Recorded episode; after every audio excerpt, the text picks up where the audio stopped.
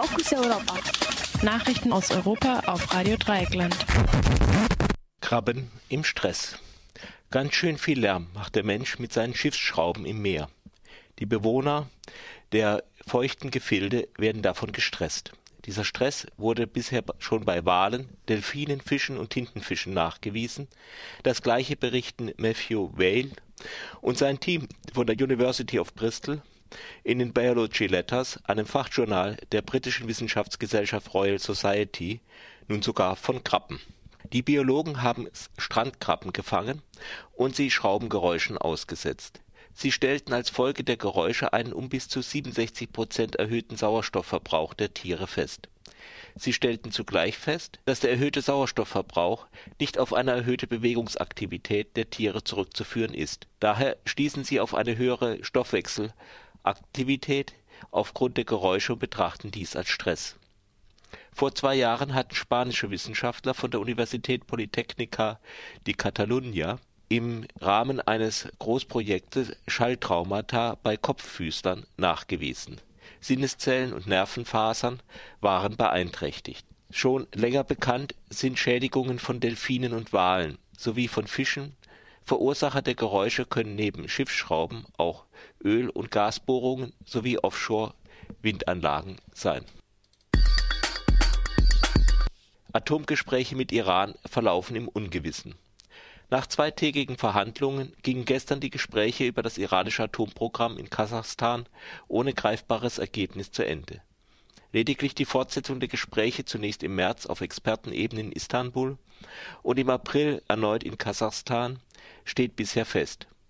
Mit Iran verhandeln die fünf ständigen Mitglieder des UN-Sicherheitsrates plus Deutschland.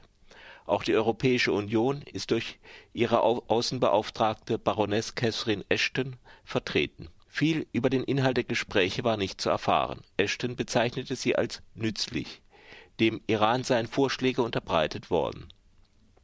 Aus Diplomatenkreisen wurde kolportiert, dass Iran es erwäge, als Gegenleistung für die Aufhebung aller Sanktionen die Anreicherung von Uran auf 20 Prozent einzustellen. Iran besitzt bereits einen größeren Vorrat an auf 20 Prozent angereichertem Uran, angeblich nur für medizinische Zwecke Außerdem wird in Iran auch auf 5 Prozent angereichert. Für Atomwaffen wäre eine Anreicherung auf 90 Prozent notwendig. In der Öffentlichkeit wurde allerdings bisher wenig wahrgenommen, dass es im Atomstreit nicht nur um Uran geht. Neben Uran spielt auch die Möglichkeit der Herstellung einer Plutoniumbombe eine Rolle. Eine Anlage zur Herstellung von schwerem Wasser, mit dessen Hilfe sich Plutonium herstellen ließe, hat Iran in Arak im Betrieb Inspektoren der Internationalen Atomenergiebehörde in Wien wird der Zugang zu Arak seit längerem verwehrt. Laut einem Bericht des Daily Telegraph sollen Satellitenbilder aufsteigenden Dampf in Arak zeigen, der auf den Betrieb eines Schwerwasserreaktors in Arak hinweisen könnte. Damit ließe sich Plutonium brüten. Die USA und andere Staaten verdächtigen Iran, ein heimliches Atomwaffenprogramm zu verfolgen Insbesondere Israel sieht sich als potenzielles Ziel einer iranischen Atombombe. Türkischer Minister wirft EU Gangsterstil bei der Vergabe von Visas vor. In einer Rede anlässlich der Eröffnung der 25. Messe für Keramik, Bad und Küche Unicera in Istanbul ging der türkische Wirtschaftsminister Mehmet Safer Çağlayan hart mit der Visapraxis der Union ins Gericht Chalayan hob hervor, dass für Brasilianer, Kanadier, Koreaner und Japaner keine solchen Probleme gebe, ein Visum für den Schengen-Raum zu bekommen, wie sie für Türken existieren. Nun frage ich mich, ob es auf der Weltkarte eine Veränderung gegeben hat, fuhr Chalayan fort. Seit wann sind Japan und Korea Mitglieder der EU? Wenn diese Frage gestellt wird, dann können Sie uns keine Antwort geben. Dann sprechen Sie von Schengen. Das ist doch Gangsterstil. Und auch Schengen-Stil, so der türkische Wirtschaftsminister. Die Reisefreiheit für Türken in die damalige EWG wurde der Türkei bereits vor Jahrzehnten zugesagt, aber nie umgesetzt.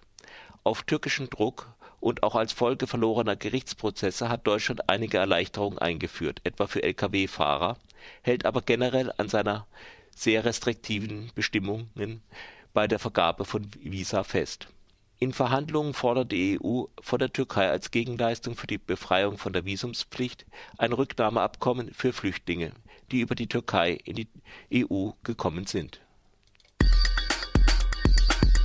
Sloweniens Regierung nach Korruptionsvorwürfen auseinandergebrochen und zurückgetreten. Nach Korruptionsvorwürfen ist in Slowenien die Regierung von Ministerpräsident Janez Janša auseinandergebrochen und zurückgetreten. Janša wurde durch Alenka Bartušek, den Vorsitzenden der größten Oppositionspartei Sloweniens, Positives Slowenien, abgelöst. Der 42-Jährige hat nun zwei Wochen Zeit, um eine neue Regierung in Ljubljana zu bilden. Britischer Fischereiminister findet Rückwurfverbot für Fisch unzureichend. Ich bin enttäuscht, dass einige der Maßnahmen, die notwendig sind, um den Bann zu implementieren, sind noch nicht ambitioniert, wie ich erhofft hatte, sagte der britische Fischereiminister Richard Bennion.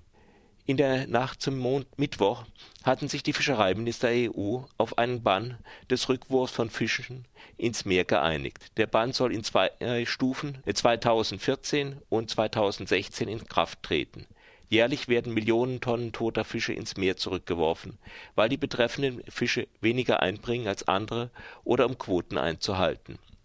Nach Angaben der UNO ist der Rückwurf von Fisch bei den Fischereiflotten der EU-Länder am schlimmsten. Auch das Europäische Parlament und die EU-Kommission hatten das Rückwurfverbot gefordert, ebenso über eine Million Menschen, die sich an der Online-Kampagne Avas beteiligt hatten die Fischereiminister Spaniens, Portugals und Frankreichs setzten jedoch Ausnahmen für ihre Fische durch. Dass ein bestimmter Prozentsatz des Fangs unter gewissen Bestimmungen zurückgeworfen werden darf, erschwert natürlich eine Kontrolle noch mehr, als es ohnehin schon ist. Viele wichtige Fragen sind ohnehin noch in Detailverhandlungen zu klären. Dies betrifft auch die Umsetzung des Beschlusses des Europäischen Parlaments in Straßburg gegen eine Überfischung der Bestände. Nach Angaben der Deutschen Umwelthilfe sind 90 Prozent der Bestände im Mittelmeer und 47 Prozent der Bestände im Atlantik überfischt. Nachrichten aus Europa auf Radio Dreieckland.